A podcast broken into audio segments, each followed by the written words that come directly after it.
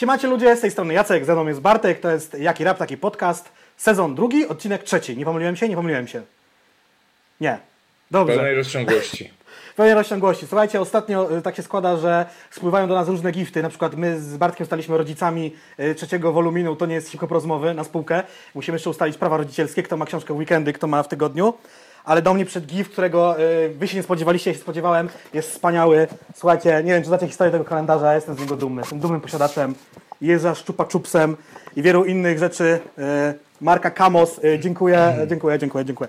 Nie no, żartuję. Osoba, która to mi wysłała, pragnie pozostać anonimowa, ale ja się jaram. Jak ktoś nie wie o co chodzi, to sprawdźcie sobie w internecie. A co się u Ciebie działo? Ty jesteś poważnym redaktorem, jestem niepoważny w czapce.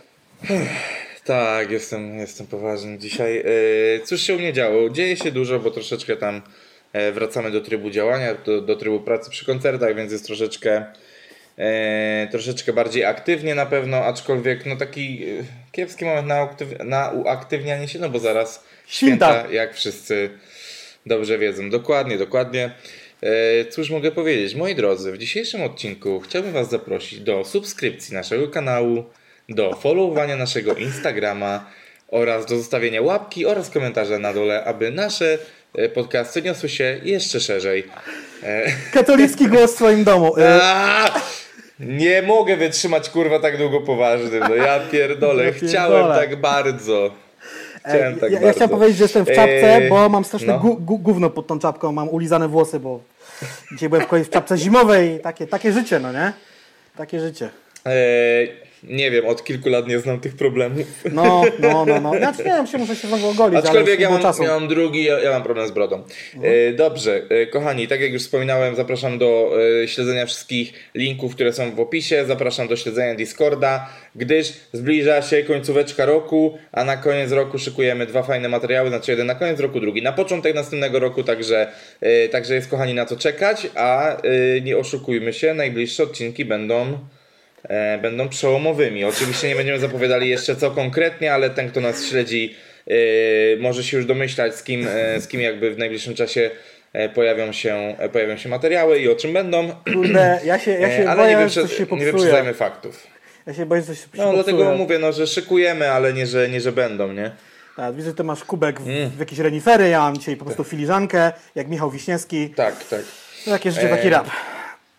Ale bardzo dobrze rozszyfrowałeś rysunek na moim kubku, mianowicie e, na przykład nasi fani, e, nasi słuchacze bardziej bym powiedział, e, na jednym ze streamów adwentowych określili mojego renifera tudzież łosia jako baranka, nie, nie baranka, kozę, bo, bo Poznań koza, wiecie o co chodzi. No. Poznań, koza, kozły. Dobrze, ale mm, y, nie, ma, nie ma co tutaj za bardzo, y, za bardzo się rozwodzić na tematy off-topowe. Y, Ja chciałbym zacząć y, o- tutaj od takiej dzisiejszej w sumie ciekawostki i jakby dom- domknięcia pewnej klamry odnośnie, odnośnie ostatniego odcinka. Y, Rozmawialiśmy na tym odcinku o KTR-ze, czyli o klubie twórców reklam i nagrodach, które oni rozdali za rok 2020. Jest to, jest to powiązane troszeczkę z tym newsem, który ostatnio rzucałem, że soku, wrzucałem na stories na naszym Instagramie, na który zapraszam też oczywiście. Yy, Tam wspominałem o tym, że w podcaście Rok i Borys yy, z gościną udziałem Sokoła yy, Wojtek wygadał się, że nadchodzi nowa płyta, że będzie tam nieco więcej polskich producentów niż zwykle, yy, ponieważ zaczął trochę eksplorować to i też przyznał się do tego, że jest jednym z właścicieli agencji Extra Ball, która jest, proszę Państwa, odpowiedzialna za Allegro CTK, Crips, czyli e, tą taką fajną akcję Quebo, e, którą widzieliście na chwilę przed premierą e, płyty. Jest to, jest to o tyle ciekawe, że jak widzicie, Wojtek Soku stawia kolejną nogę jakby w tym, w tym, tym rozkroku, że tak powiem, w którym jakby bu- buduje gdzieś swój, jak tutaj sobie nawet napisałem żartobliwie w notatkach, Gazprom w nawiązaniu do wspólnego utworu e, owych panów Kłebonowida i Sokoła. No właśnie, tylko ja się tak zastanawiam, bo to mamy tak, y, inwestycja w firmę od gier komputerowych, wydawnictwo wydałem, Mhm. prosto ciuchy, bo wydawnictwo de facto jest mocno wygaszone, Most, który teraz się aktywował, ale czy my o tym mamy dzisiaj mówić, czy nie mamy mówić? Mówić mamy. E, tak, możemy, mo- możemy w sumie nawet już teraz wspomnieć, bo to jest rzecz i świeża i ładnie nam się łączy tutaj z Dobra, to postacią. ja muszę odpalić E, swoje I, i, i, de, facto, e, I de facto Kłeby i Sokoła. Tak, i jeszcze coś chciałem powiedzieć, i on jeszcze co ma? Wydałem Mhm. prosto No to jeszcze jakieś parę rzeczy, plus oczywiście swoje te reklamowe, tylko rzecz jest taka. To, co robi Sokół, to jest sobie mądre. Dywersyfikacja przychodów, przychody pasywne, jakieś tam straty pierdaty, wiadomo. Fajnie jest, tylko że właśnie, żeby to robić wszystko dobrze, no bo jak się łapie z pięć strok za ogon, no to coś może nie pyknąć. No mówmy się, wydawnictwo prosto Tak, tylko- jest już symboliczne. Oni wydają w tej chwili stare płyty na nowo. Trochę tak to wygląda, no. Ale, ale, ale też, y, też do tego odniósł się, bo jakby no umówmy się, z dwójki Rok i Borys to bardziej Borys jest tą osobą, która O tak, to było- to było widać, Śle, nie? śledzi, śledzi bardziej rap. Y, I, ale aczkolwiek znowu ta nieznajomość tematu i, te, i zadawane pytania przez Roka też w ogóle były dla mnie ciekawe, opór. W sensie takim, że to, że on nie wiedział do końca kim jest Soku tak stricte, E, dawało takie pole, że eksplorowali troszeczkę inne tematy niż, niż, gdyby, niż gdyby miał taką wiedzę jak, e, jak Borys. Ale e, tam też właśnie padło pytanie odnośnie aktualnej pozycji e, prosto i było pytanie o SBM Label i tak dalej, więc jakby tutaj e, Soku zapowiedział, że na ten moment badają rynek, patrzą co się dzieje, więc nie jest wykluczone, że jeżeli zobaczą jakiś, jakąś fajną niszę, czy jakiegoś, e, jakiegoś tutaj e, rookie roku przyszłego, no to e, no to najprawdopodobniej się aktywują, no nie, bo, bo, ten, bo jakby prosto nie zostało zamknięte, prosto działa jakby w takim bardziej rozkroku i skupia się na Ciuchach. e, na odzieży, co też idzie im Ale- dobrze, chyba że Wistula, no ale, Ale no to jest. Tylko ja nie wiem, czy w ogóle, że tam jakby dział odzieżowy i dział płytowy się pokrywa. Yy, Jedno, co jest pewne, że Soku bardzo ładnie umie mówić o tym, że jak coś mu tam nie wypaliło, albo jakaś tam firma generalnie jest w odwrocie, to ładnie potrafi to yy, nazwać. Inna sprawa jest taka, że co do tego Roka i Borysa, Tak, ale to, ale to też trzeba się nauczyć, nie? Je, bo z tego co rozumiem, to to był jakby program, tak jak u Paciorka jest, że to po prostu wyborowa zapłaciła, żeby Sokół tam się pojawił i coś zareklamował, to o to chodziło, czy oni go zaprosili? Bo ja tak, nie, tam były jakieś reklamy Nie, chyba nie, nie, nie, nie. tej Tak, tak, tak. No to była reklama, reklama wyborowej. No tylko jakby na, y, to, to jest kontynuacja tego, o czym też już często powtarzamy tutaj, że coraz więcej firm y, na przykład chciałoby mieć swoje podcasty. Rogi Borys odrzucają takie, y, takie, em, takie oferty. Z względem, w sensie, że mieliby prowadzić y, cały kanał podcastowy danej marki, ale y, to nie jest już pierwsza taka współpraca, przy okazji której rozmawiają na temat em, danej osoby i tak dalej, bo to jest, to jest tak. Ja naprawdę dopóki nie zacząłem bardzo bacznie oglądać wideo, albo Paciorek nie zaczął na przykład mówić o tym, to dla mnie lokowania, czy w przypadku Imponderabilia i Roka i Borysa, były nieinwazyjne. Czyli takie, jakie ja chciałbym oglądać. Więc jakby ta, wy, ta, ta wyborowa tutaj pojawia się kilka razy, jest ładnie otagowana. Nie wiem, czy, czy raz nie pojawia się w ogóle część spotu reklamowego Chyba w na trakcie. początku, chyba na początku coś było. No, więc jakby tak, kurde, no nie jest to inwazyjna, jeżeli, jeżeli osoby, które nie są, wiesz, to, to nie są kolejne rapowe głowy, które rozmawiają z raperem. Tylko to No są nie, ludzie, nie, którzy nie. trochę wiedzą o nim, e, którzy troszeczkę, znaczy, którzy siedzą też w kwestiach game devowych, no jakby nie patrzeć, Borys e, nakręcił, e, nakręcił film, wszystko z nami w porządku na temat tego, jak się tworzy gry i tak dalej, więc no jakby tutaj dość fajnie to się wszystko kleiło. Ja myślę, że wyborowa była takim spoiwem, które mogło doprowadzić w ogóle do tego, więc szczerze mówiąc nie, nie kurwiłbym za bardzo na, Nie, nie, nie, na, na, na taką współpracę, no Nie o nie? to mi chodzi, ale też jakby było widać, że okej, wzięli Sokoła do tego swojego programu, bo rzeczywiście ma coś wspólnego z grami, ale no rok, y, wróć, nie, rok akurat, on, to zauważyłem, że on tam więcej milczał, tak jakbyśmy my w dwójkę mieli tu jakiegoś sportowca, którego ty powiedzmy, że znasz, kojarzysz, a ja tylko wiem, że o, piłkarz Mhm. kopie piłkę do bramka i koniec.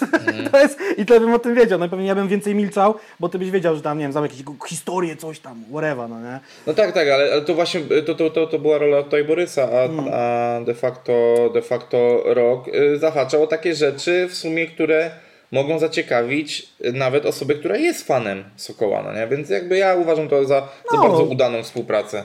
Niech, niech se, niech se działają. Współpracę, współpracę, dzięki której też udało mi się y, nawiązać i tam popisać chwilę sobie z Borysem. To fakt. Eee, także no jakby e, fajnie, że tutaj gdzieś jakieś przecięcie było. Nie liczyłem na wspólny materiał, bo jesteśmy bardzo odlegli i stylistycznie i tematycznie od siebie, ale, ale zawsze miło pozdrawiam bardzo, e, bardzo serdecznie. Mm, Jak wspominaliśmy wcześniej, e, prosto już jakiś czas temu rozdzieliło się, kilka lat temu nawet, na, na sublabel Most. E, I, I rzeczywiście skupiło się też na tych swoich ciuchach, ale o moście teraz też warto wspomnieć, bo jest dość ciekawie, zrobiło się o nim głośno w kontekście tego, że wydali oni, to, to jest wydanie chyba, tak? Czy to jest jakaś część listy? Powiem Ci tak, jest... Jak, jak, to może, jak to można nazwać? Ja Ci powiem tak. Jest dwuczęściowy chyba soundtrack, bo to są stacje radiowe. Mówimy w tej chwili o wirtualnych Tak, tak, tak. stacjach radiowych wewnątrz gry Cyberpunk, w którą gra w tej chwili cały świat. I już Ci mówię, jestem Tak. na stronie Soundtrack Score and More, która się ładuje, jakby był kurwa 97 rok, miał internet narzeczony. O, dzień dobry, jest. I jest jakby dwuczęściowy soundtrack Ra- Radio Volume 1 i Radio Volume 2. Zostały wypuszczone cyfrowo. Pierwszy poszedł 11 grudnia, czyli dzisiaj. Drugi idzie 18 grudnia. I mm, nie wiem, czy można go... Można sobie pre-save'a zrobić, ale czy on wyjdzie na fizycznej płycie, to Ci nie powiem. I za... E, ale właśnie ja kojarzę to, e, ko- kojarzę to zdjęcie, że tam coś stało, to była chyba po prostu gra, tak? E, Tak. Na, zdjęciu z, z Sokołem. I z tego co widzę, Most odpowiada za stronę, za stronę, stację radiową 88.3 Pacific Dreams. Tutaj widzę na Mostu jest najwięcej. Za stację radiową e, 89 Radio Vexel Storm odpowiadają już jakieś inne osoby, ale tutaj, no nie, dobra, inaczej. Most odpowiada po prostu za dobór artystów, bo widzę, że te utwory, które oni jakby e, ogarniali są w różnych tych wirtualnych stacjach radiowych. No nie, więc to nie jest też tak do końca, że oni za jakieś konkretne Okej, CD okej. odpowiadają. E, No i to jest sytuacja bezprecedensowa, bo generalnie Cyberpunki dzieje się dużo rzeczy. On ma olbrzymią kampanię reklamową na wielu frontach i też mi dzisiaj kolega podsuł, jak się żabka próbuje podłączyć pod y, Cyberpunka. Kup sobie hot doga i napój dla gracza. Nie używamy marki, bo nie mamy do niej prawa, ale możemy tak trochę się podłączyć. Ale, ale za to już wiem, że e, fanpage Łodzi, No. e, fanpage pijalni wódki i piwa i ktoś jeszcze już, e, już użyli jakichś tam fragmentów zdjęć Cyberpunka i dopasowali tam do swoich warunków, więc szał, e, szał jest naprawdę niesamowity. Ja z ciekawostek powiem, znaczy nie będę tutaj robił name droppingu, ale e, w gronie bliskich znajomych poznańskich, e, muzycznych e, mam osobę, która tworzyła, piosen, tworzyła muzykę do jednej ze stacji radiowych O, do tej części bardzo. bardziej rockowo-metalowej. Więc dosłownie jestem trzy godziny po rozmowie na ten temat z, ze, znajomymi, e, że tak powiem, w taki sposób bezpośredni. Teraz dużo takich rzeczy wychodzi E, i- i- serdecznie pozdrawiam Dużo również. takich rzeczy wychodzi i jest, jest ujawnianych, no nie, jakby... y, No to jest, to jest ciekawe, po prostu no ja się mega jaram, że im to wyszło. Wiadomo, że ta gra jest zabugowana jak cholera, będą ją łatali przez te półtora roku. Zagraniczni recenzenci ją zjebali, polscy ją chwalą, generalnie jest dobrze, ludzie się cieszą. Um, No nie, no nie, nie, nie, nie, nie, nie, nie, nie, tyle, nie, no nie, nie? nie, nie, nie, nie, nie. Ale co ja nie? jakby nie przesadzałbym też z tym, że no nie no, zagra- zagraniczni nie dzielą się tylko na, ty- na tych, którzy jebią albo wcale, tylko generalnie gra zdobywa pozytywne, e, pozytywne recenzje w aspektach, e, w Ale ja mówię o tych przedpremierowych, no generalnie robi tam rzeczy, wiesz, przedpremierowy było no tak, tak, że... no ale no to, jest, to, to, jest kwestia optymalizacji. No, optymalizację załatwią pewnie w przeciągu najbliższych miesięcy, nie półtora roku i ta gra będzie świetna. Ważne, że jakby spełnia też takie rzeczy, wiesz, jak Ona już jest świetna. E, jak to, że na przykład że, że te elementy RPGowe, które miały tam być, są zawarte i rozwinięte w sposób niesamowity. E, model jazdy, strzelania, e, zażynania nożami, kurwa, jest No- świetny. no podobny tak, ale- ale gra ja, nie ja jeszcze chwilę poczekam, bo muszę naprawić sprzęt, żeby pograć. gra nie jest skończona, bo nie ma też na przykład odpowiedniego ruchu ulicznego, a podobno jedno zakończenie nie da się go jakby skończyć przez błędy gry. No Mm. tak to właśnie wygląda, no ale chuj, to jest dobrze. I już się zwróciła, ale też nie Ale spadła cena Wiedźminem było to akcji. samo, umówmy się. No tak to E, jest jak z się wypuszcza Wiedźminem było to samo, gry. umówmy się, także wiesz. No. Em, no i co jeszcze mogę tu Hmm. powiedzieć? Czy, no i y, odpowiedzialny za dobór mm, utworów na ten soundtrack z ramienia mostu e, był Rafał Grobel, tak? Między innymi. Nie tylko on, tak, ale e, także tak, on. między innymi też bohater jednej z części, to nie jest hip-hop rozmowy, dokładnie części pierwszej. Tak, on tutaj napisał dokładnie na Facebooku, że e, razem z Wojtkiem Sokołem dostali swego czasu zaproszenie od CD Projekt Red jako most, aby pozyskać na potrzeby gry muzykę od polskich twórców elektroniki. Z największego researchu, jaki miałem okazję robić i 200 przygotowanych numerów, 20 finalnie możecie od dziś posłuchać w stacjach radiowych, w samochodach i na motocyklach oraz jak pobrzmiewają w- na bazarach, w sklepach i w burdelach Night City. Em, I ciekawe jest to, że każdy artysta ma swoją wirtualną, e, wirtualną, jak to się nazywa, pseudonim wirtualny, inny niż ten, który ma u nas w świecie rzeczywistym, teraz tutaj w 2020. E, To jest ciekawy zabieg, bo mi się stacje radiowe zawsze kojarzyły w grze z Vice City, gdzie raczej e, muzycy z naszego realnego świata byli w tym świecie wirtualnym, ewentualnie DJ radiowi z naszego realnego świata tam byli pod innymi e, ksywami. I co jeszcze mogę mądrego O, no powiedzieć? to ja, to No. y, co, do śmiesznych rzeczy z Vice City, to ja bardziej kojarzę ten motyw, że dało się wrzucić w jakiś folder swoją muzykę i słuchać swojej muzyki z MP3 po prostu. No, pod głuchą to noc jeździłem w GTA 3, a w Vice City jeździłem pod tam jakiegoś Tedego, no tak było, no tak, tak, tak było. Y, Co jeszcze mogę powiedzieć w tym związku z tym? Nie, fajne jest to, że ten Cyberpunk rzeczywiście jest polską grą i tutaj będzie pewnie dużo takich rzeczy. No i jeszcze już to zostało odkryte bardzo, bardzo szybko, po tak zwanych kredytach. W grze pojawia się Kubo na Fide, to na pewno. I podobno, Tako ma. I podobno ma się pojawić tako z tym materiału wideo. Nie widziałem. Na TV gry robili, ogrywali grę i tam... E, Chociaż część osób twierdziła, że to nie był ten gościu, że tam pojawił się jakiś postać z gry z tak zwanym PTSD, zaczęła do nich strzelać i tam dwie linijki tekstu były od Quebo. Ja tam raczej Quebo słyszałem, chociaż ludzie, wiesz, no ludzie słyszą różne rzeczy, albo nie słyszą różne rzeczy.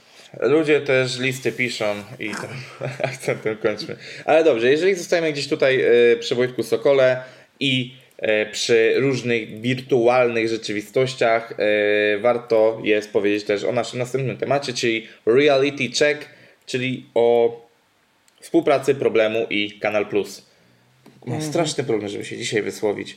E, tak, e, jest, e, jest to Inaczej, wydawało mi się, że to będzie wydarzenie online, w sensie wydarzenie w kontekście koncertu na żywo, a jest to, jest to niestety zarejestrowane, yy, zarejestrowany akt, a jakiś, jakiś performance. Em, kurczę, powiem tak, z jednej strony fajnie, bo jakby te różne e, performance'y problemu dość fajnie się sprawdzały y, i tam y, rzeczywiście oni zawsze dookoła siebie dużo robili. Widać, że tutaj współprace kwitną, tak jak PZ z HBO, tutaj teraz problem z Kanal Plus. Więc super. No jedyny problem jest taki, że nie wiem, ma, ma to nam zastępować, bo, bo właśnie chodzi o to, że ta reklama jest taka myląca, bo ona zapowiada wydarzenie takie, które ma być wydarzeniem jakby na żywo. Taki te, jakby te, te lidy są takie trochę źle sko- y, mam wrażenie napisane. Nawet, tak nawet jest zrobione wydarzenie na Facebooku, jakby to miał być koncert. No ja z tego co rozumiem, dokładnie. nagrać Koncertem to nie będzie, tak. postanowił problem z Kanal Plus, postanowił wyjść naprzeciw oczekiwaniom wszystkich fanów i od podstaw stworzyć oraz nagrać specjalny koncert. Więc to będzie tak zwana retransmisja. Em, no chyba, że zrobią to na żywo i to nagrają, ale oczywiście takie rzeczy się nie, nie sprawdzają. E, problem, znaczy no tak, właśnie problem. Problem jest taki z tym problemem, że e, no, e, HBO miało e, bo to oni nawet produkowali w 2020 ten koncert dla, dla, dla HBO, ale to było tak, że został nagrany, m, pewnie no byli wcześniej dogadani i to poszło tam, natomiast koncert na żywo. To ma swoje plusy i minusy, na przykład takie, że na przykład Osa może przyjść totalnie pijany i potem z tej relacji wypadnie. A tutaj mamy inne wydarzenie. Tu jest y, dokładnie, jak to jest, 17 najważniejszych numerów zespołu zagranych w 11 lokalizacjach. Czyli na, tam budżet jest gruby. I to nawet nie chodzi o samą wypłatę dla zespołu Problem, tylko o ogarnięcie tego techniczne Przedsięwzięcie. Mhm. przedsięwzięcie. Premiera jest yy, dokładnie jutro, czyli w sobotę, czyli dzień wcześniej niż Wy to oglądacie. Jeżeli odcinek wyjdzie w tą niedzielę, taki jest plan. Mm, Sprawdziłem z ciekawości, ilu z abonentów Kanal Plusa w Polsce. Jest to 2,7 miliona abonentów. Wszyscy już wiemy, że od jakiegoś A, czasu proszę. Kanal Plus uwolnił swoje usługi, nie trzeba mieć już y, skrzynki w domu, tylko można sobie kupić tak zwaną telewizję przez internet. Dzięki temu mój kolega udostępnia mi swój login i hasło. Ja mogę oglądać na przykład serial Król na legalu, a nie piracić, że mi CBA po mnie nie wjechało o 7 rano, bo niestety y, tak to z tymi polskimi piratami biwa, że, że tam policja dużo częściej puka do drzwi niż w przypadku tych zagranicznych. Y, no tylko, że ja z tego co rozumiem, żeby zobaczyć y, koncert problemu, musiałbym kupić pakiet za y, 50 zł miesięcznie, bo to jest tylko dostępne w pakiecie albo film, albo sport. A mm, filmy to ja mam w kinie albo na Netflixie, y, a sport mnie chuj obchodzi. Także reklamy do mnie docierają na Facebooku, Instagramie, Messengerze. no, Tak, jest, jest, jest Otwier- zasrane wszystko reklamami. Otwieram lodówkę, tam problem. Y, Jeszcze bardziej niż Cyberpunk, naprawdę. I. Tak, tak, czyli tak, reklama jest prawda. naprawdę good, a co do obejrzenia tego, no chyba skoczę do kolegi na wspólny sens. Może to będzie takie oldschoolowe. Y, Czasem trzeba będzie po prostu kogoś pojechać, żeby to zobaczyć. No ja Kanal Plusa nie mam i mieć się planuje. Bo za moich, za moich czasów to c- cały, cała klatka schodziła się do jednego mieszkania i wszyscy oglądaliśmy wydarzenia sportowe. Bo tylko jeden miał kolorowy telewizor. Tak. E, Co ciekawe, e, z tego co skumałem po teaserach, to te miejscówki będą nawiązywały do miejscówek albo z sesji zdjęciowych, albo z klipów problemu. Bo to jest na przykład zajebiste. teaser 1 jest e, ten teaser 1 jest z tej lokalizacji z żyrandolem, tym złotym takim. Ja pamiętam, że jest takie fajne zdjęcie problemu stamtąd. Mhm. I, i, i, to będzie w nawiązaniu do ich e, bezpośrednio muzyki, klipów, więc zapowiada się e, świetnie. A cała, Mam nadzieję, że. cała, rzecz No, jest proszę, proszę. cała rzecz jest teasowana tym numerem, czy bitem z numeru styl sportowy z Ground Zero. Są tam Mhm. też BMK, jest chyba w tym trailerze albo jakiś samochód. Ja zwróciłem uwagę na jedną rzecz. Praktycznie można tam zobaczyć twarz Oscara. Znaczy w ogóle z twarzą Oscara to zabawna sprawa, bo on nie zakrywa się na koncertach. Kiedyś tak było, teraz już nie, ale nadal sobie nie pozwala No. robić jakby zdjęć i pokazywać się w klipach, więc to jest takie półtajne. No nie, takie... no ale to, jest, e, e, ale to jest trzymanie się jakiegoś tam wizerunku. Więc Tak, ja, ja to, dlatego nie mam, nie? mam problemu, a jestem ciekaw, czy tutaj go pokażą, nie pokażą, czy on, wiadomo, że czasy są też takie, że y, chodzenie w maseczce, czy tam zasłonienie twarzy jest jak najbardziej wskazane. Mi się ta akcja podoba, nie wiem, co, jakie ona ma na celu, no bo czy to jest tylko zwiększanie liczby abonamentów, pokazanie młodszym ludziom, że hej, tutaj Kanal Plus, wasi rodzice nas oglądali, może też do nas wpadniecie, wiesz o co chodzi, tak, bo, no młodzi tak bardziej No, no, no, Netflix no, y, i, i kurde, no jeżeli to jest tylko wizerunkowe, to spoko. Czy, czy będą jakieś kontynuacje tego i z innymi ludźmi? I don't know. I don't know. Ale sama akcja mi się podoba. No dobrze.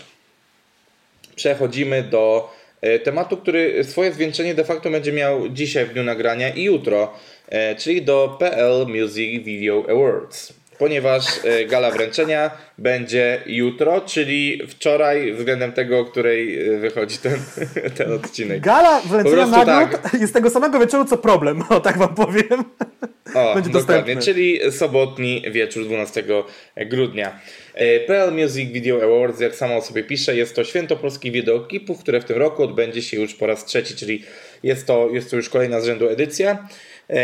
No i e, dla nas jakby najważniejsze są tutaj nominacje, e, nominacje w kategorii hip-hop, e, czyli pierwsza nominacja jest to Quebo na Fide z gościnnym udziałem Darii Zawiałów, czyli hit te, tegoroczny Bubble Tea, który szturmem wbił się na wszystkie notowania radiowe, spotifyowe, tidalowe, youtube'owe i generalnie rozbił bank, co warto odnotować. Za produkcję odpowiedzialna jest Papaya Films, czyli jakby jakość sama w sobie e, i twórcy już chyba tak horrendalnie dużej ilości quality rzeczy, że e, zliczyć tego się nie da, więc nic dziwnego, że e, reżyserowany przez Daniela Jaroszka klip znalazł się w tym oto e, zestawieniu, w tych nominacjach. Tak, ta nazwa Mm. wyskakuje dosyć często mi, jeżeli chodzi o jakieś quality rzeczy. Tak. A ja chciałem jeszcze powiedzieć jeszcze jedną rzecz, że to jest obok tego KTR, czyli Klubu Twórców Reklamy.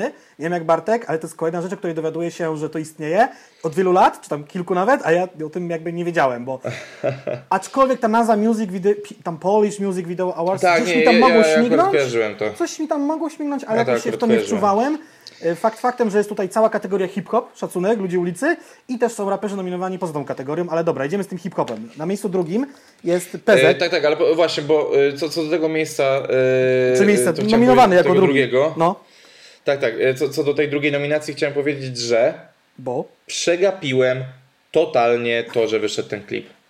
ja wiem, że on E, wyszedł, ale go nie jakby, pamiętam. Bo, bo znam numer, znam No. jakby utwór, bo go słuchałem, bo go komentowaliśmy, ale słuchałem go albo na Spotify, albo w wersji na YouTubie bez klipu. W ogóle przegapiłem ten klip.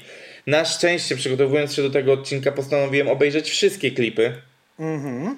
E, I uważam, że dużo straciłem, że klip jest świetny. A mówimy o. Nisko jest niebo, y, PZ z gościnnym udziałem Kai, tak? Nabicie Auera. Ja ten klip, teraz już, te, teraz już sam się zastanowić, czy go widziałem? Tak, widziałem go. I jest pytanie takie, czy, czy to są ujęcia stokowe zmieszane z ujęciami nakręconymi w Polsce? Czy rzeczywiście, no bo kurde, ja nie wiem, czy takie ujęcia niektóre można nakręcić w Polsce. Yy, czy to nie było kręcone też częściowo No. za granicą? No nie? Tak, tak się nad tym zastanawiam teraz. No ale tam wiesz, no, y, pe pewnie jakieś większe studia filmowe mają jakieś swoje portfolio. Nie chodzi też, że wiesz, o jakieś stricte korzystanie ze stoka. E, ciekawostka, reżyseria jest tutaj wpisane Andiamo. Andiamo! E, ja e, okre tak, określenie Andiamo używam dość często, z racji, że jest takim dość siatkarskim określeniem, bo w siatkówce jest używane jako taki e, call to action, jako takie ruszajmy, grajmy, działajmy. Więc e, tak, e, mordka mi się tutaj e, uśmiechnęła. E, Przechodzimy teraz do e, klipu produkowanego przez Kacpera Janusa i SBM Label w reżyserii, uwaga, Lanka. A jak? E, I mówimy o klipie BDS Lanek Rewolucja Romantyczna. Mi się ten klip bardzo podobał i napisałem, że Lanek jest mm. pierdolonym królem gry. Naprawdę. Ja lubię, ja lubię klipy, w których dużo się dzieje i to nawet nie musi być y, okupione olbrzymim budżetem. Po prostu trzeba trochę ruszyć dupę, pojechać w parę różnych miejsc i parę rzeczy zrobić. W sensie zagrać. A nie na przykład stać tylko pół godziny w jednej lokacji i coś próbować z tego wyrzeźbić. Aczkolwiek takie klipy też potrafią być ciekawe. Y, ja lubię, jak się dużo dzieje, jak jest dużo dokładnie. ujęć. A najlepiej tak by w ogóle był klip kręcony przez tydzień, w dzień, w nocy, o zachodzie, wschodzie słońca, w 30 lokacjach, w pałacu, w magazynie, żeby, wiesz, było w pizdu tego, no nie? Mnóstwo scen było, tak jakby. I, Jets. tak, i to najbardziej lubię. E, no dobrze, następna nominacja to ponownie Quebo. Na I fajda. Numer e, e, i numer Szubienica, Pestycydy, Broń. Reżyseria Mateusz Białęcki, Kamil Tarniu-Tarnowski. E, Za produkcję jest odpowiedzialna Nela Niewiadomska i agencja Moon Films, o której też wspominaliśmy przy okazji nagród KTR w poprzednim odcinku. Jak Bartek tak mówi, to mu wierzę, bo ja mam fatalną pamięć, on y, ma lepszą pamięć. Y, Kolejne miejsce, znaczy, czy nie musimy chyba komentować tego klipu, bo każdy go zna. To jest ten klip z Habiorem, gdyby ktoś nie kojarzył i z tym płonącym gościem, co przebiega. Jakby tak, już totalnie byście tego nie kojarzyli. Y, Tam Quebo zostaje odarty ze swojego makijażu, make-upu, sorry, czy tam, nie, jak to się nazywa? Charakteryzacja, to jest charakteryzacja. Dobra, kolejne miejsce to Lordofon i numer Figaro. Figaro. Reżyseria Julek Wow! Tałandziewicz, trudne nazwisko, produkcja Gosia Turek i Nanimo Films. Y, Tutaj nie mam zbyt wiele do powiedzenia, oprócz tego, że Lordofon wyszedł chyba w asfalcie. Albo asfalt miał coś z tym Tak wspólnego. Klipu nie widziałem. A, e, też bardzo spoko, ale też no, do, dość specyficzny, specy, specyficzna rzecz, ale podobało mi się, podobało mi się. Em, dobrze, teraz klip produkowany przez Dobrze Wiesz Andrzeja Mikosza. E, jakby on pewnie jakby zarządzał tym projektem, reżyserował go Piotr Pałuk, a mówimy oczywiście o klipie do Nikiforu Szczecińskiego. Nikifora. E, z, Nikifora Szczecińskiego, przepraszam. E, twórców Łona i Weber. Tak. Cie, to, to, I właśnie, teraz ja y, mam dziurę w głowie. To jest ta animacja. Nie. Poklatkowa. Ten poklatkowy, taki, taka animacja Tak, poklatkowa. dobrze. Yy, No Nikifor Szczeciński to jest y, gruby przelot, w ogóle zapraszam do mojego wywiadu, gdybyście nie wiedzieli o co chodzi, bo tam gadałem i w ogóle poczytacie wywiady z Łoną. No była taka postać, taki gość, który po prostu robił swoje wystawy w oknie i w jednej bramie szczecińskiej kamienicy. Mu się zmarło, to było traktowane jako sztuka, Łona robił regularnie zdjęcia, była nawet z tego wystawa zrobiona. I chyba nie tylko Łona, no, taka lo- lokalna postać, no po prostu specyfika szczecińskiego folkloru, powiedział. Tak jest. E, przechodzimy do nominacji w kategorii Ważny przekaz. Wiesz co, I tu- tutaj ponownie. Tam- Tak, wiem. Tak, wiesz, dobrze. Są dwie osoby w ważnym przekazie, nie trzy. Bo źle tam zapisałem wcześniej.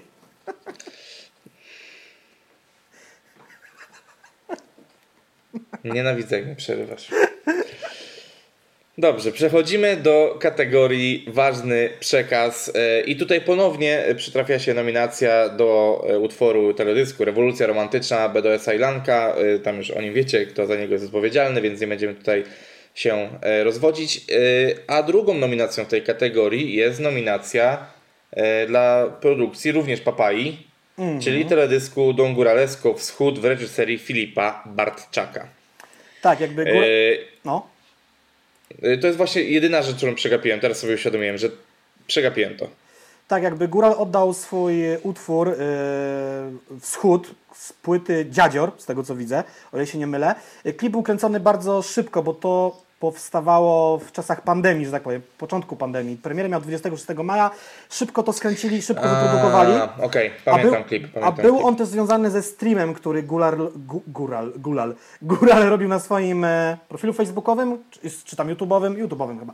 I zbierali pieniądze na walkę z rakiem, bo to już miał wspólnego z akcji e, Fundacją Rock and Roll Wygraj e, Rock życie. and Roll. Rock and Roll, tak, Rock and Roll. I klip jest, e, kurde, na poziomie, no Papaja nie robi kiepskich rzeczy, no nie? Tu Góral jest takim e, Tak, tak. Mi, astronautą. mi, mi się teraz mi się przypomniało właśnie, który to był klip, już, już kojarzę. Taka Y, troszeczkę odyseja kosmiczna, no nie? Jakby też kręcone w studiu, bo wtedy jeszcze wszyscy myśleli, że jakby nie można pracować na zewnątrz. Patryk Wega tak nie myślał, czy tam Konrad Niewolski, a wszyscy nie myśleli. E, Jakościowa rzecz, wypro- wyprodukowana, nakręcona i wyprodukowana w studiu. to. Y, Dobrze, o, ostatnią kategorię zostawiam tobie. Tak, jest to kategoria y, ekstra. Y, I tutaj wśród osób nominowanych do tej kategorii jest Białas y, i jest to ta produkcja Białas zabił człowieka. Nie wiem, czy to pamiętacie. Zanim wyszła płyta Hate Me 5, y, wyszła, wyszła taka epka i tam właśnie z tym wszystkim była związana ta cała produkcja Białas zabił człowieka. Film ma 5 minut i 55 sekund. Hashtag ukryty przekaz, hashtag drugie dno, hashtag żółte napisy. nie, nie wiem, czy tak jest, zmyśliłem to.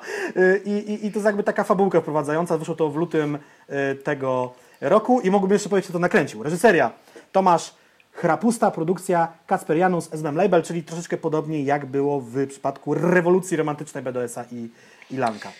Reżyser się tu zmienił. Tak jest. E, I teraz chciałem Cię zapytać, jak w ogóle oceniasz, bo, bo znaczy bardziej oceniasz względem takim, że zobacz, że tu już jest kolejny konkurs, w którym mamy tak naprawdę bardzo mocną reprezentację e, i nie tylko mainstreamową, no bo jakby jest Góral, e, jest One Eye Weber, jest Lordofon. Jakby umówmy się, są to popularne, e, poza Lordofonem, są to popularne e, zespoły, e, postaci, ale e, na, na co dzień jakby no, no nie, nie jakby w topkach zestawień e, na najczęściej odtwarzanych rzeczy, a jednak tutaj jakością się chyba bronią, skoro, skoro tutaj te nominacje padły, nie? Tak, i tutaj jakby pytaniem jest, czego pewnie. y, a nie, bo to jest. A widzisz. A widzisz. To jest ważne, bo to przed, chciałem przed chwilą y, sam sobie zaprzeczyć. Chciałem zapytać, kto zgłaszał klipy, bo to jest ważne, kto te klipy zgłasza. W KTR-ze zgłaszały to firmy e, głównie produkujące, żeby sobie, że tak powiem, samemu się zgłosić i być może dostać nagrodę. Tutaj akcja była zupełnie inna. Oddano głos tak zwanemu ludowi. Oczywiście wśród tych ludzi dominujących mogły być też firmy, reżyserzy lub sami, e, nie wiem, studia, tam e, w sensie wytwórnie muzyczne, które e, te płyty czy też klipy mają na swoich kanałach, ale zgłoszeń było dużo. Tutaj mam wypisane, że zgłoszono 542 klipy. Kategorii oczywiście jest więcej. My tylko skupiliśmy się na rapie i spoko jest to, że oni dostali tych klipów na górkę i to jakby y, jury decydowało, kto jest nominowany, Tak. przez co można było uniknąć jakiegoś tam ewentualnego kumoterstwa albo akcji w stylu, że tak jak we Fryderykach. Do Fryderyków w kategorii rap zgłasza się całkiem sporo artystów, część jest pewniakami, a część to zlewa, przez co na przykład nie wiem, no rzucam, Paluch nigdy nie dostanie Fryderyka albo mm, TD, bo po prostu się nie nominują. Tak? A może mogliby Eee, dostać.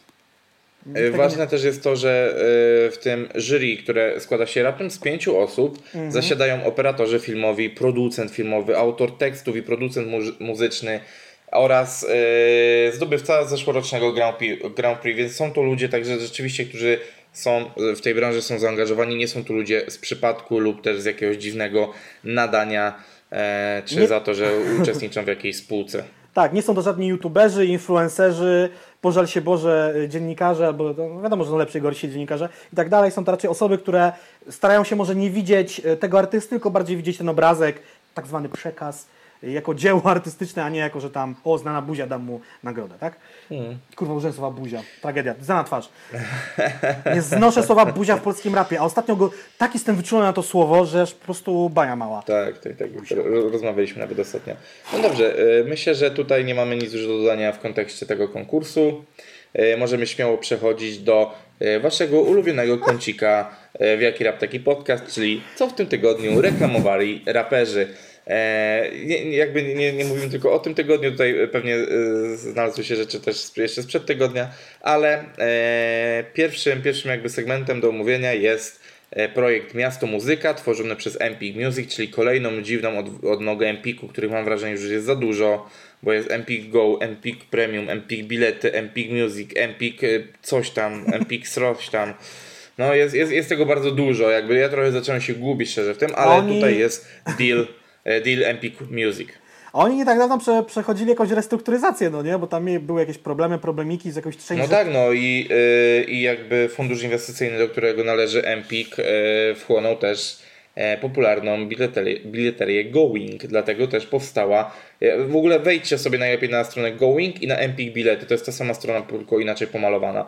E, True. I ja, ja, ja jako też współpracowałem przez tą chwileczkę z Goingiem prywatnie, ale też współpracujemy na, na co dzień w firmie, no to tak, mam takie wrażenie, że tam jest straszny harmider i tak już oni troszeczkę nie wiedzą, w którą stronę mają pójść, ale nie o tym. E, mowa o, tak jak wspominałem na początku, projekcie Miasto Muzyka em, i o y, udziale Kizo jako przedstawiciela miasta Gdańsk. Jak dobrze wiemy, E, Można było dać jeszcze jednego youtubera z tamtego miasta, ale wybrano Kizo na szczęście. E, Bartek, powiem Ci tak, pamiętasz pewnie film e, The Dark Knight Christophera Nolana, drugą część trylogii jego o Batmanie, pamiętasz? A jest taka scena, No. jak Joker stoi na tle takiej góry pieniędzy i ona płonie.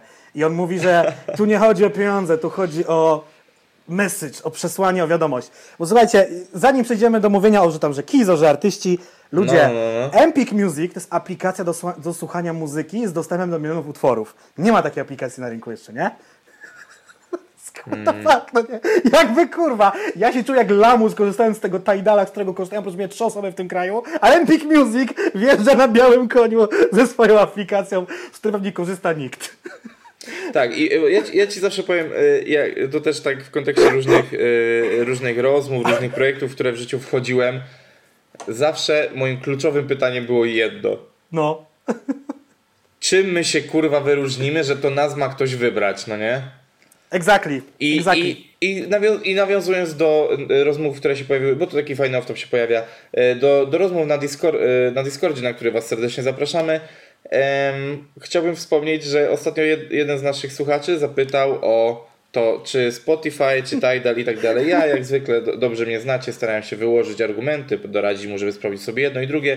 Ja co wjechał tam po prostu na kurwie, że jebać Spotify i tylko Tidal. E, co, co trochę Napi- ujm, napisałem ujmowało jeszcze, w że-. Jeszcze napisałem, że Tidal ma wywiady na wyłączność, a Spotify e, chyba tak, e, sorry, wywiady w formie wideo, a Spotify chyba jeszcze tego nie ma. I teledyski też Tidal ma. Nie, bo mi dopiero e, ktoś z naszych widzów na Discordzie, którego zapraszamy, Mhm. uświadomił jedną rzecz. Spotify Premium oczywiście różni się od darmowego Spotify, ale różni się tak drastycznie, że to, co ja widzę jako darmowy użytkownik Spotify'a, mnie zniechęciło do Spotify'a, a się okazało, że jak się tam włoży pieniążek, jak do, jak do maszynki takiej do kupowania Pepsi czy tam innych lejsów, to Spotify zaczyna wyglądać, y, design się zmienia i zaczyna to wyglądać jak Tidal, więc prawdopodobnie jak Tidal w końcu zbankrutuje, to wyląduje na Spotify'u, aczkolwiek jeszcze myślę o Apple Music, no nie jako użytkownika telefonu iPhone, ale bo tam nawet mi chodziło o takie rzeczy typu wygląd tracklisty, wygląd, y, tak jak się są przedstawione albumy i tak dalej, no nie? Nie wiedziałem tego, że aż tak dramatycznie różni się to Ej, ale y, ja, ja jestem teraz mocno zaskoczony, ale to też dlatego, że ja nie używałem darmowego Spotify za dwa lata, więc ja nie No. zauważyłem nigdy zmiany. Jak Dla mnie, ja miałem wrażenie, że Spotify zawsze był taki sam, ale dobra, nie o tym. E, wracamy. Miasto Muzyka, e, Empik Music i Kizo. E, Kizo pojawia się tutaj, tak jak wspominaliśmy, jako przedstawiciel Gdańska i tak szczerze mówiąc, No, ja się głęboko zastanawiałem, y, czy można coś o tym powiedzieć e, ciekawego poza tym, Mm. że nie dziwię się, że Kizo został wybrany, skoro dwa lata temu promował już Empik za darmo w utworze z Białasem. no właśnie to jest taki nasz chyba w sumie żart, ale wiesz co, powiem Ci, że może to było takie zarzucenie wędki, a nuż jakaś ryba się złapie, no nie? Taka, taka sytuacja. Y, Kizo, mega popularny raper, a może rzeczywiście, wiesz co, ja nie wiem jakim były może konkurencyjne ksywy nazwiska zespoły na liście. Kto w tej chwili jest jakiś top and trendy z Trójmiasta, z Gdańska, żeby go, go wybrać.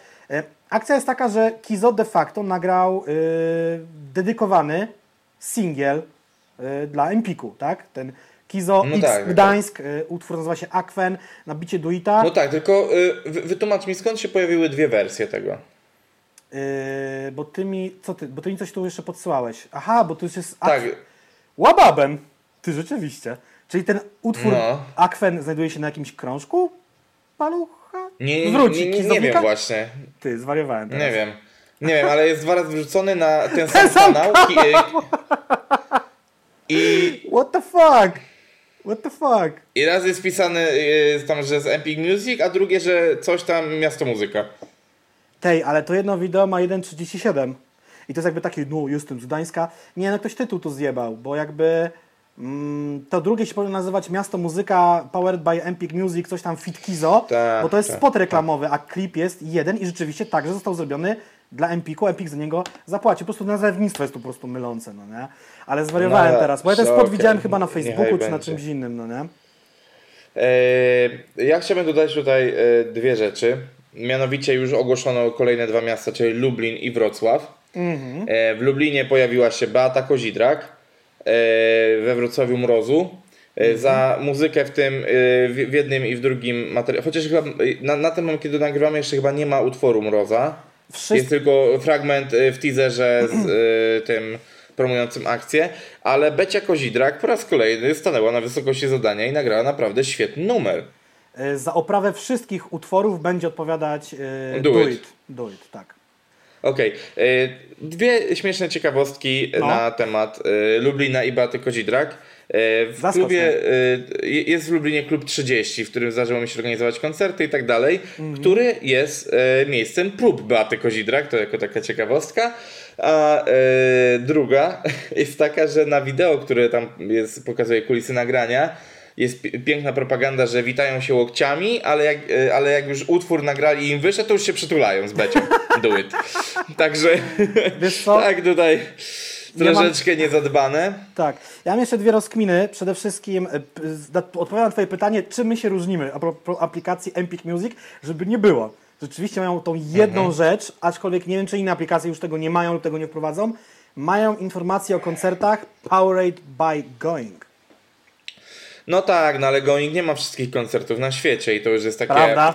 Prawda, prawda. A poza tym, y, poza tym, jeżeli artyści dbają, to ich koncerty są wpisywane do Spotify i wyświetlają się na, na bazie geolokalizacji e, na profilu artysty. Więc e, I dlatego Spotify generalnie, technicznie, żeby potem nie było, że to się zesra w komentarzach. Ja Spotify nie lubię używać jako słuchacz muzyki, ale generalnie Spotify ma więcej opcji niż inne odtwarzacze, bo tak, widzisz, to słucha twój znajomy, y, tam są jakieś właśnie takie polecajki te koncertowe i tam jest jeszcze parę innych jakichś tam gadżetów, które rzeczywiście Spotify ma. Dziwię się, że konkurencja tego nie kradnie, u siebie nie wprowadza.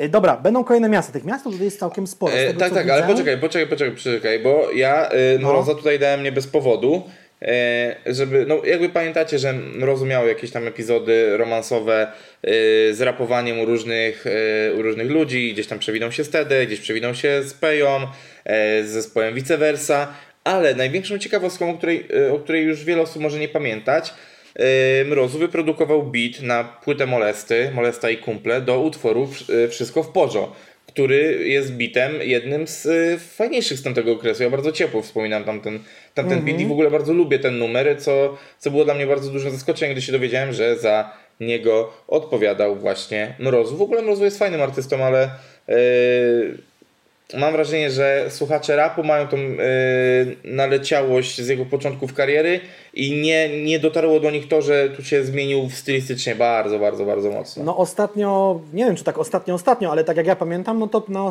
na płycie Quebo, no Romantic Psycho się przecież pojawia w utworze, którego oczywiście nazwy nie pamiętam, bo po co, ale wy pewnie pamiętacie, więc doskonale wiecie w jakim to utworze jest. Mrozu na płycie Quebo? No, na Romantic Psycho. Dobra, czy ja jakiś Mount Everest właśnie powiedziałem? Tak, Uwaga. utwór Wise'a. W Łajzie. Rzeczywiście, widzisz, to On jest ja taki, to przegapiłem w takim on jest razie. jakiś taki rock'n'rollowy, on tam chyba o jakimś coś tam twój ból, nie, czy coś tam ty, ty, ty, ty, ty, ty. tak? To jest tak, tak ten refren jakoś idzie, on tam O refren. kurwa, ale tu widzę, że widzę, że ktoś tutaj mo mocny Mount Everest jebnął. Ja, czy ty? Czy co? Nie, nie, nie. Yy, portal SK.pl. O, Szpak, Wieniawa i Mrozu na płycie Quebo Fide? Gdzie tam była Wieniawa i Szpak? no nigdzie, pewnie coś na podstawie, mm, sam nie wiem, czego źle wywnioskowali, albo mówią o tej pierwszej płycie, której totalnie nie pamiętam. Wiesz, tej, że niby Quebo nagrał freestyle w pokoju do mikrofonu, bo tak de facto było, na tym polega ta pierwsza płyta. Y, W tej, w tej akcji Empik y, Music y, z artystami, która nazywa się, uwaga, nie pamiętam jak się nazywa, coś tam, Miasto Muzyka, whatever. Jest więcej miast. Jest też Poznań między innymi. Tak, jest tak, chyba tak. Zielona Góra, Szczecin, Białystok, y, Katowice, Kraków i taka kropeczka przy mm, ukraińskiej granicy, bardzo na południu. Co to kuźwa może być? Zamość? Nie, to chyba z wiem, Lublin. nie. Kurwa, nie wiem. W każdym razie sam z Barkiem rozkminialiśmy, kto może być z Poznania, czy pójdą w rap, czy pójdą w nierap. I do tej pory żadnego niczego mądrego nie ustaliliśmy tak naprawdę.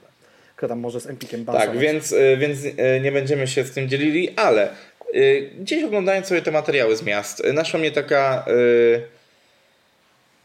taka rozkmina, którą specjalnie nie, nie, nie dzieliłem się z nią z tobą wcześniej, żeby zadać to pytanie troszeczkę tak z zaskoczenia, No. ale no bo tu mówimy o mieście muzyka, nie, nie o muzyce miasta, tylko o koneksji między muzykiem a miastem i nie, nie zapytam cię, czy jest jakiś popularny muzyk z Konina. E, Bardziej chciałbym zapytać, y, czy z racji też, że zbliżają się święta, poczekaj, czy z racji, że zbliżają się święta, to, czy wracasz z, z, w ogóle z sentymentem do, do swoich rodzinnych stron, do, do, do swojej rodzinnej miejscowości, czy, czy raczej masz to w dupie? Powiem ci, że nie wiem. Ja jakoś. Kurwa, nie wiem. Spędziłem w Koninie lat 19. Yy, bardzo mało się poruszałem po tym mieście, ponieważ miałem o tyle wygodnie, że miałem yy, to, co nas, dzieciok ma tak jakby za obowiązek, czyli szkoła, tak? Przedszkole, gimbaza, i podstawówka obok siebie. Dosłownie to były trzy budynki obok siebie. Potem do liceum miałem trochę dalej. Ja lepiej znam poza niż Konin, jeżeli chodzi o ulicę, umiejscowienie budynków, jakichś urzędów i tak dalej. A co do miasta, praktycznie wszystkie znajomości pourywane ze względu na, wiesz, no wyprowadzkę, też potem się rozchodziliśmy do różnych szkół. Um, rodziny w Koninie praktycznie nie mam. Nie wiem, no takie miasto jak miasto. Polskie Detroit, no nie? Szaroburę, także nie no, w ogóle nie no, Konin między jesienią i zimą i wczesną wiosną to jest jakaś tragedia, no nie? To jest, ale to jak właściwie trzy czwarte Polski, no w Poznaniu też nie jest kolorowo obecnie, jak patrzę przez okno. No tak, no, z, zwłaszcza na Łazarskim nie jest kolorowo, no, nie? Przejeżdżałem dzisiaj, przejeżdżałem. No remontują, remontują. No, no. Ja generalnie mam tak raczej, że do stricte rodzinnego miasta niechętnie, ale do Łodzi bardzo, bo jakby ja pochodzę z Podłodzi i tak tam raczej, tam raczej nie, bo jakby state of mind y, tego miasta nie zawsze jakoś tak.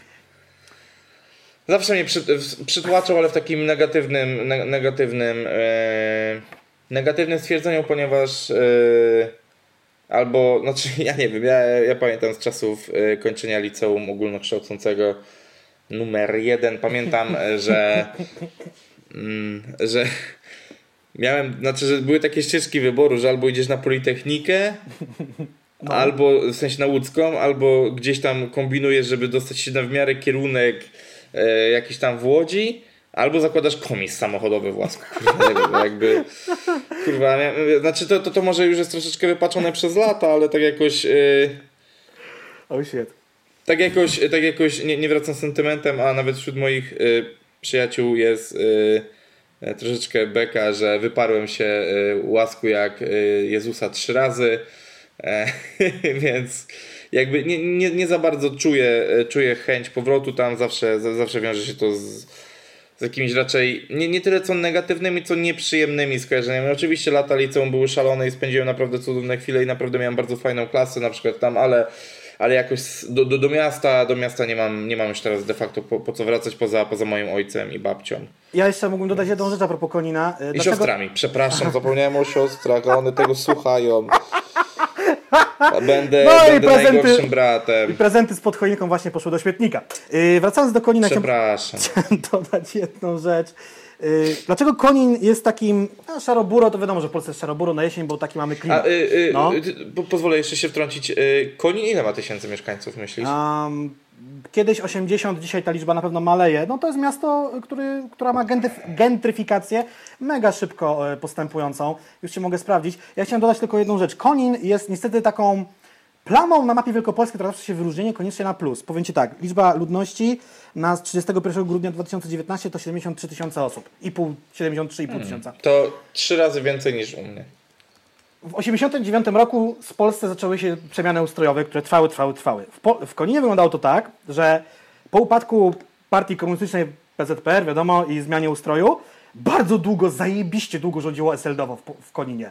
Trzymali się sztywniutko, Powiem wam, w Polsce się zmieniały rządy. Rządziła prawica, lewica, yy, PiS doszedł do władzy, potem stracił tą władzę, rządziła Platforma, potem Platforma straciła władzę, a u nas była kurwa cały czas SLD rządziło. Przez co to miasto nie rozwinęło się. Yy, co ma Konin? No. Elektrownie, Ponton Padałą Konin, zespół elektrowni, huta, aluminium i kopalnia. Wszystkie te firmy są albo w stanie nie najlepszym, ewentualnie zwijania się, aczkolwiek mamy aktualne dane, może tam się coś poprawiło. I to jest takie miasto poprzemysłowe, które yy, Cała północna część Konina to jest tak zwany nowy Konin, to są bloki wybudowane dla pracowników tych zakładów i ich rodzin. Południowa część Konina, czyli tak zwana Starówka, to jest osada Konin, która tym Koninem de facto była do momentu, aż się mm. ten boom przemysłowy nie rozpoczął gdzieś tam już w, PRL-u. Tak, tak to wygląda. No to yy, ja w ogóle mam tutaj też śmieszną taką koneksję, no bo rzeczywiście yy, Łazik jest, był wie, wie, wiele jest, no tak jak powiedziałem, trzykrotnie mniejszym miastem ale, yy, ale on głównie żyje z tego, że istnieje tam baza lotnicza, ró- I, i, to jest, i, I to jest tak, że ta baza jest y, drugą najważniejszą w Polsce bazą lotniczą, zaraz obok Kozin, które są pod Poznaniem. Tak, Krzesiny. Koziny to się nazywa? Krze- Krzesiny, Krzesiny. Krzesiny, Krzesiny, przepraszam. No, ciekawostka. E, no, y, więc jakby Baza, baza w Krzesinach jest zajebiście blisko Poznania i nie chce to nikogo straszyć, ale w razie wojny to ktoś to kurwa lotnisko zbombarduje i tam mogą osoby mieszkające na południu Poznania oberwać jakąś bombą, chociaż teraz precyzyjne są te bomby i to nie są żarty, no bo to jest nasze lotnisko wojskowe, tam są samoloty F-16, więc w razie W będzie bęk i to lotnisko powinno być już za miastem, bo to jest tak blisko, ja przejebane mają tam, nie chciałbym tam mieszkać. Ja słyszę F-16, jak każdy zresztą mieszkający w Poznaniu, jak tutaj latają, ale tam w bezpośredniej bliskości tego nie wiem. lotniska musi Mieszkam być prawie 3 lata, nie słyszałem. ciężko. A, wydaje ci się. I, I tam w Krzesinach powinno być lotnisko cywilne z Poznania, a to poznańskie w ogóle powinno być zlikwidowane, bo ono jest, y, ma już 100 lat, ale istnieje w bardzo złym miejscu. Kiedyś było za Poznaniem, teraz już lotnisko jest w Poznaniu. Jeszcze jedna rzecz, do tego Empik Music wracając, bo pogadaliśmy o innych rzeczach. Tak, tak, tak. Tych tak, artystów tak, w ogóle tak. można zgłaszać. Nie wiem na ile to jest na serio, czy oni mają już wybraną listę tych artystów. Tutaj jest taka opcja, zgłoś artystę. No mogę wpisać tutaj, nie wiem, Poznań. Piszę teraz. Uwaga, robię to na żywo. W Poznań i wpisuję. Bonus. nie, żartuję, tak piszę kogoś innego. A wpiszę sobie taką ksywę. Bum, poszło. Przyjęli. Może Dobrze. będzie. Em, e, rozgadaliśmy się, ale jakby podobno to jest urok tego podcastu. E, przechodzimy Nie no, moment, do moment, moment, segmentu, moment. e, Ja jestem uroczy w tym podcaście, tak? To jest urok tego podcastu. Żartuję, kurwa, jedziemy dalej. E, Przechodzimy do jakże ciekawej akcji, e, ale wokół której też nie, nie, nie ominą nas jakieś kontrowersje, czyli Sarius i akcja Anti-Bear. E, Kurczę, no akcja o tyle ciekawa, że y, teasowana była w taki dość y, enigmatyczny, tajemniczy sposób.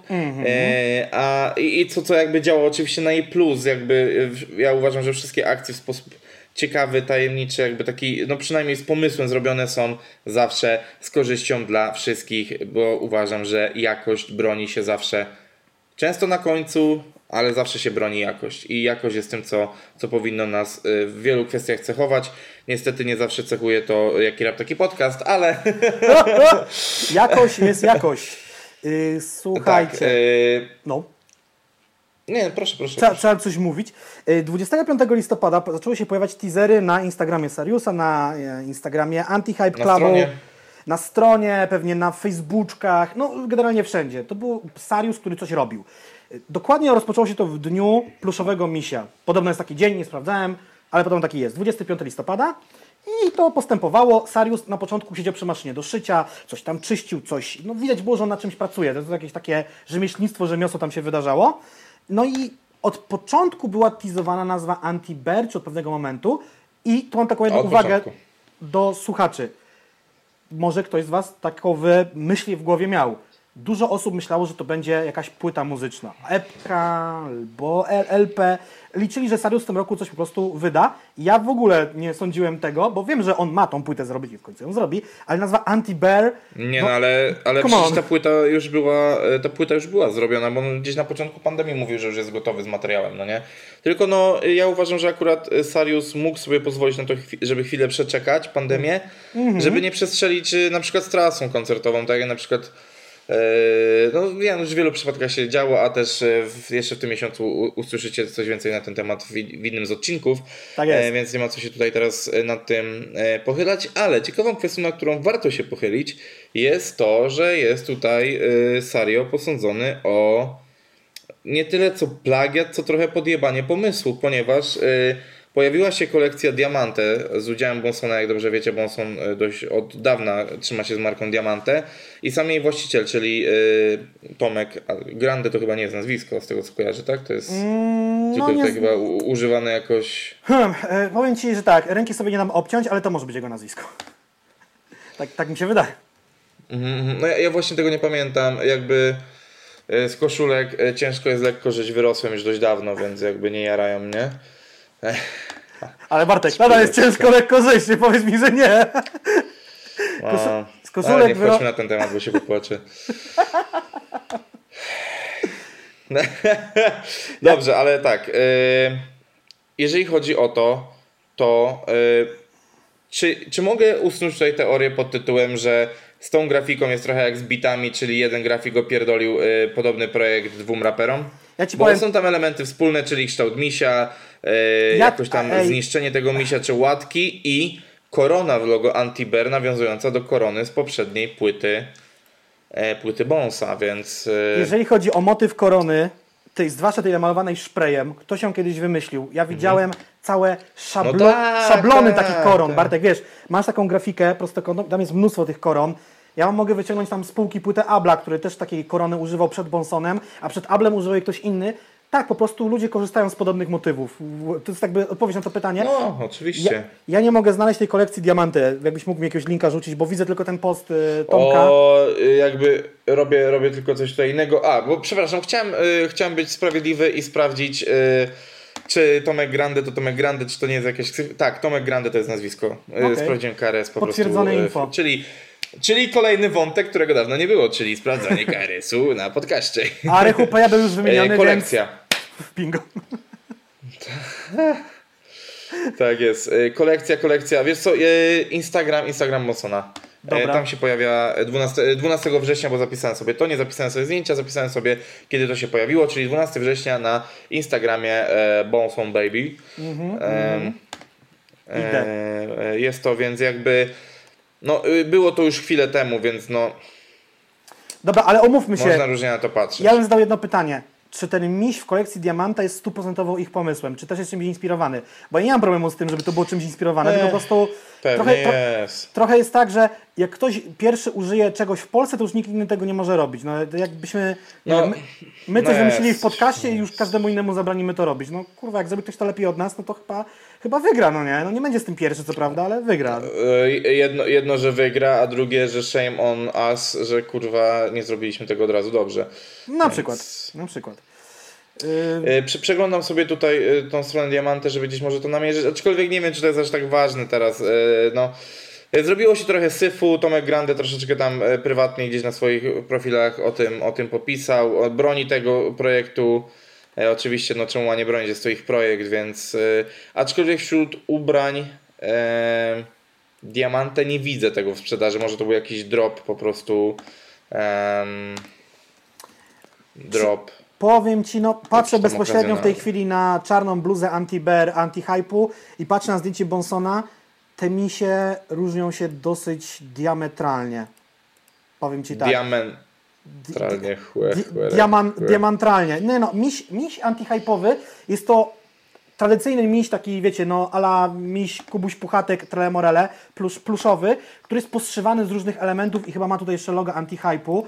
Czyli można powiedzieć, że to taka metafora osoby pokiereszowanej przez życie, ale która tam daje radę. Owszem, tak, ma tatuaże i ma blizny. Natomiast ten miś u Bonsona to jest miś, kurwa, rock'n'rollowiec, no nie? To jest jakby Bonson, tylko... Nie, no to jest, to jest Miś Bonson po To prostu. jest miś Bonson, tak? Jakby i okej, są to No elementy dobrze, wspólne. no to Ale to nie zawsze takie jeden do jeden zajebane, no nie? Jacek, ja, Cokolwiek. to ja powiem po prostu krótko, kurwa. Nie ma co się spuszczać nad tym motywem. E, wyjaśniliśmy wszystkich, kurwa. Jakby ro- rozmawianie na temat tego, czy miś na bluzach raperów jest, kurwa, taki sam. E, właśnie, e, gdy, gdy, zacząłem to wypowiadać na głos, stało się dla mnie tak absurdalnie głupie, że chciałbym przejść, e, chciałbym przejść dalej. Ale był drop wyprzedany, tylko powiem. Drop był wyprzedany. Tak, tak. Nadal pozostajemy gdzieś przy reklamach. Nie, nie, nie wiem, czy to pojawiło się w wspólnych notatkach. Jeżeli nie, no to ja tutaj szybko przelecę przez ten temat, ale e, też na Discordzie rozmawialiśmy o tym, e, czyli o Gromdzie, czyli e, o rzeczy, która dzieje się dzisiaj wieczorem, kiedy to nagrywamy, czyli w piątek. Jest to, jest to już teraz się nazywają Federacją Sztuk Walki na gołe pięści. E, I przy okazji. Przy okazji teraz trzeciej gali, za którą odpowiedzialny jest, jak dobrze wiecie, jeden z moich ulubionych dziennikarzy sportowych, czyli Mateusz Borek. Myślałem, że ja. Mati Borek tak zwany. E, sportowych, Sportowych. mówiłem. A No. nie, no, tak, zapomniałem, że przecież pierwsze skojarzenie, jak widzi Jacek Adamkiewicz, to sport i zdrowe odżywianie. Zawsze, E, zawsze. tak jest. E, I teraz tak, dlaczego mówimy o tym tutaj? Ponieważ Peja bierze udział w spocie promującym trzecią galę i wypowiada się na temat jednego z zawodników Tysona, który reprezentuje e, Elanę Toruń, jak dobrze wiecie. On taki- A, taki- dobra, nie będę, nie, nie, nie, nie będę mówił swoich sympatii e, kibicowskich tutaj, bo mnie dojadą, wszak mieszkam w Poznaniu. Tak, E, a to jest taki drugim uliczny ele- e, zawodnik, no nie? Ten, ten gościu z tej Elany. tak, taki... tak, tak. A, a drugim elementem kultury hip-hop e, w tym wszystkim jest Ero, który jest lektorem w materiałach promujących.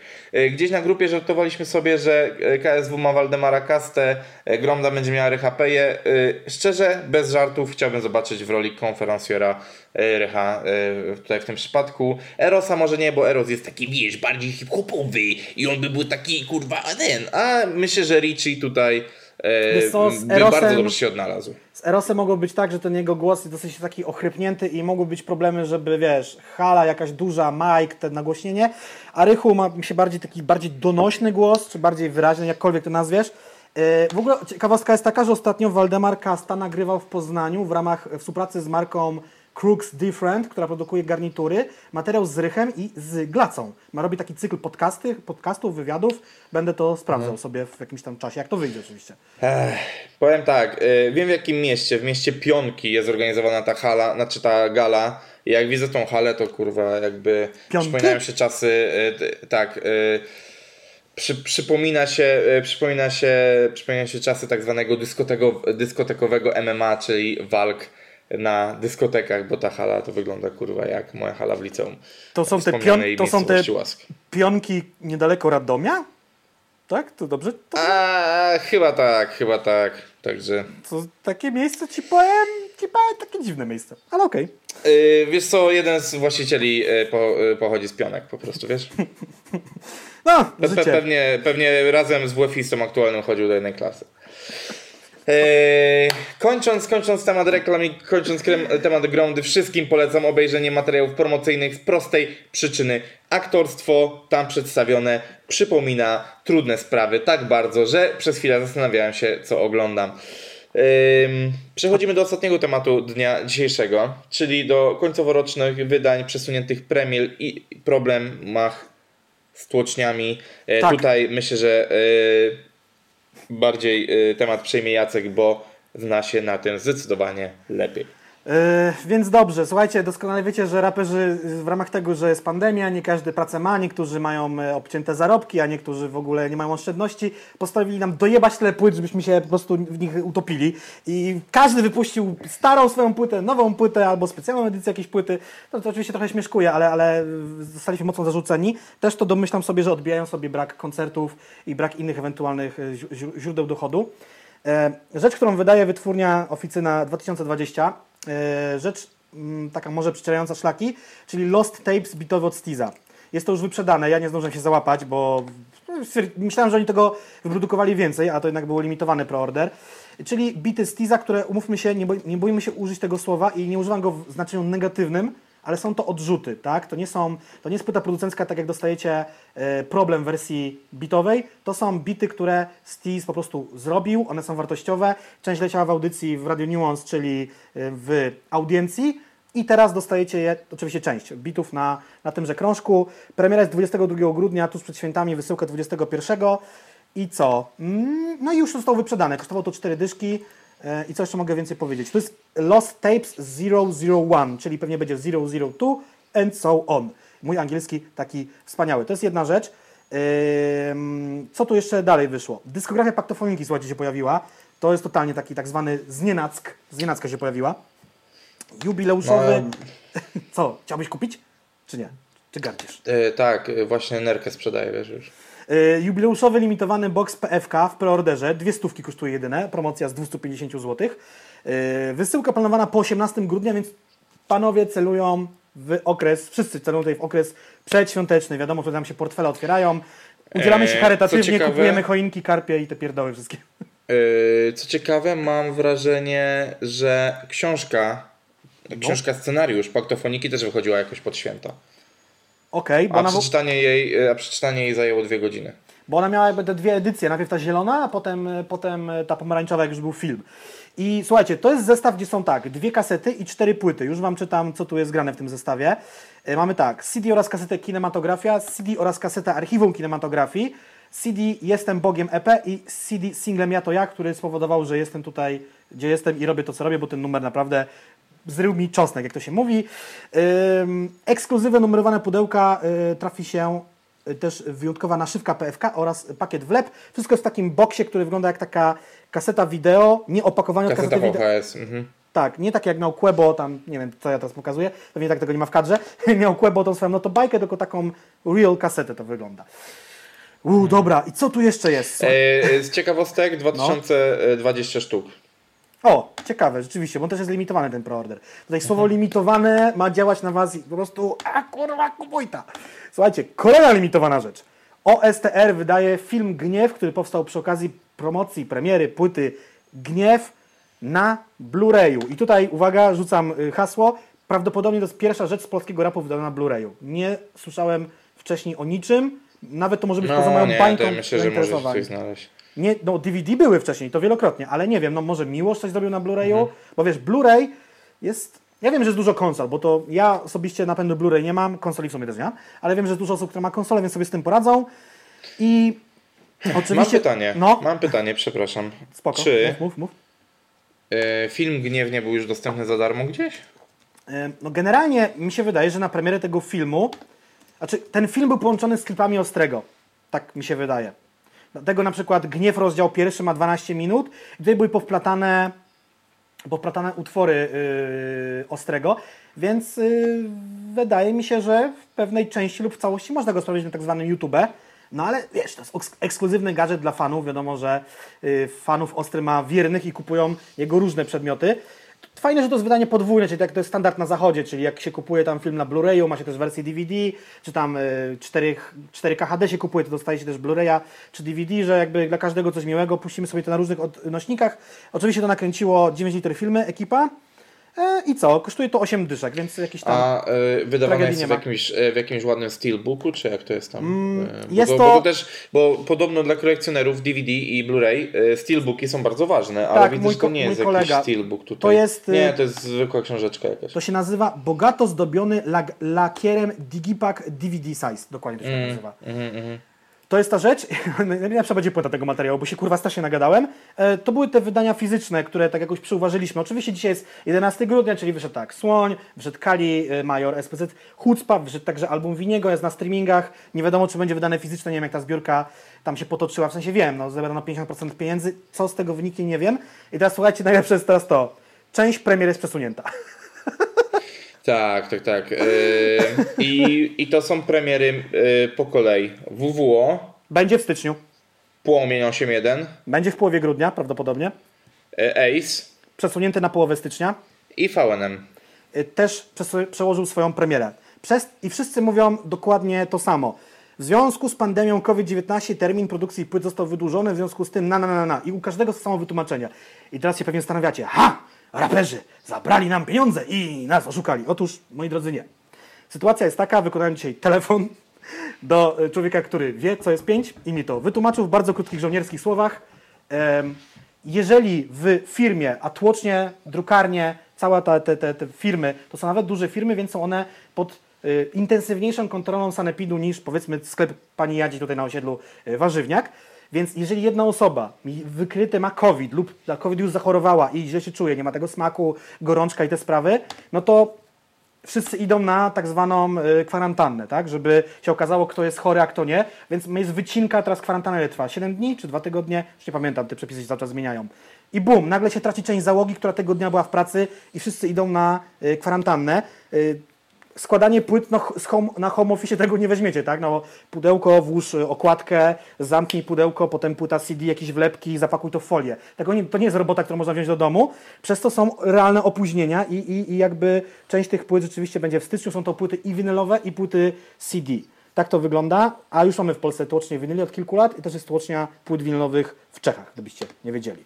Wcześniej polscy y, ludzie, Polacy, artyści tłoczyli płyty we Francji, tak było, winylowe.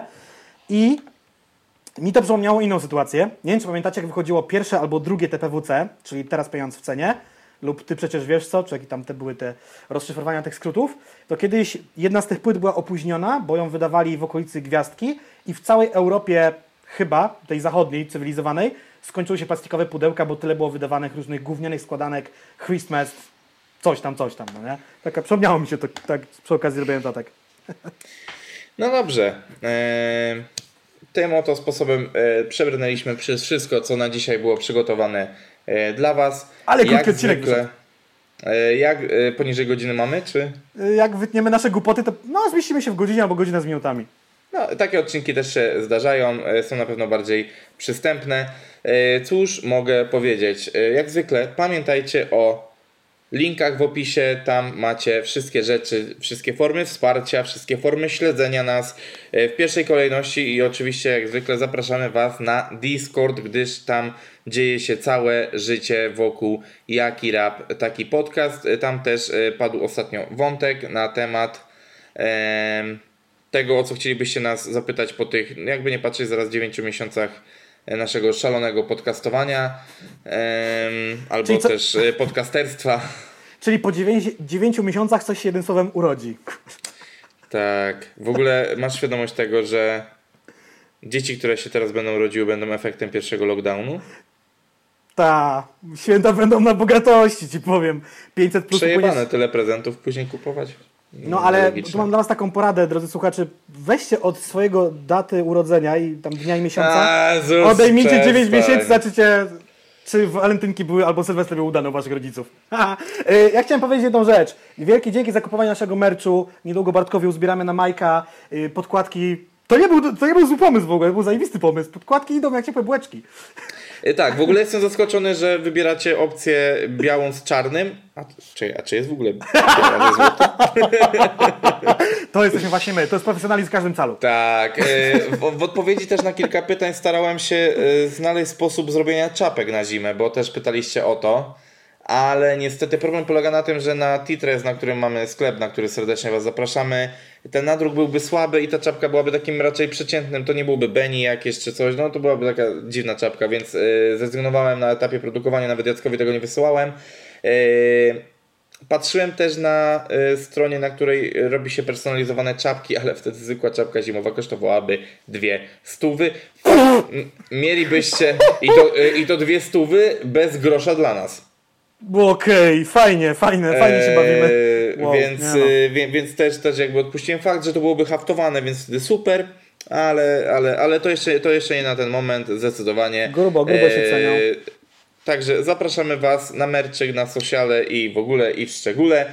A hasłem dzisiejszego odcinka na koniec będzie słowo łoś. No w nawiązaniu do mojego słodkiego kubka, który dostałem na Mikołajki.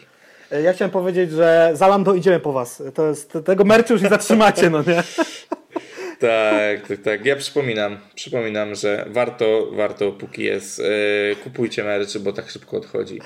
Do zobaczenia za tydzień. Bajo! Peace yo!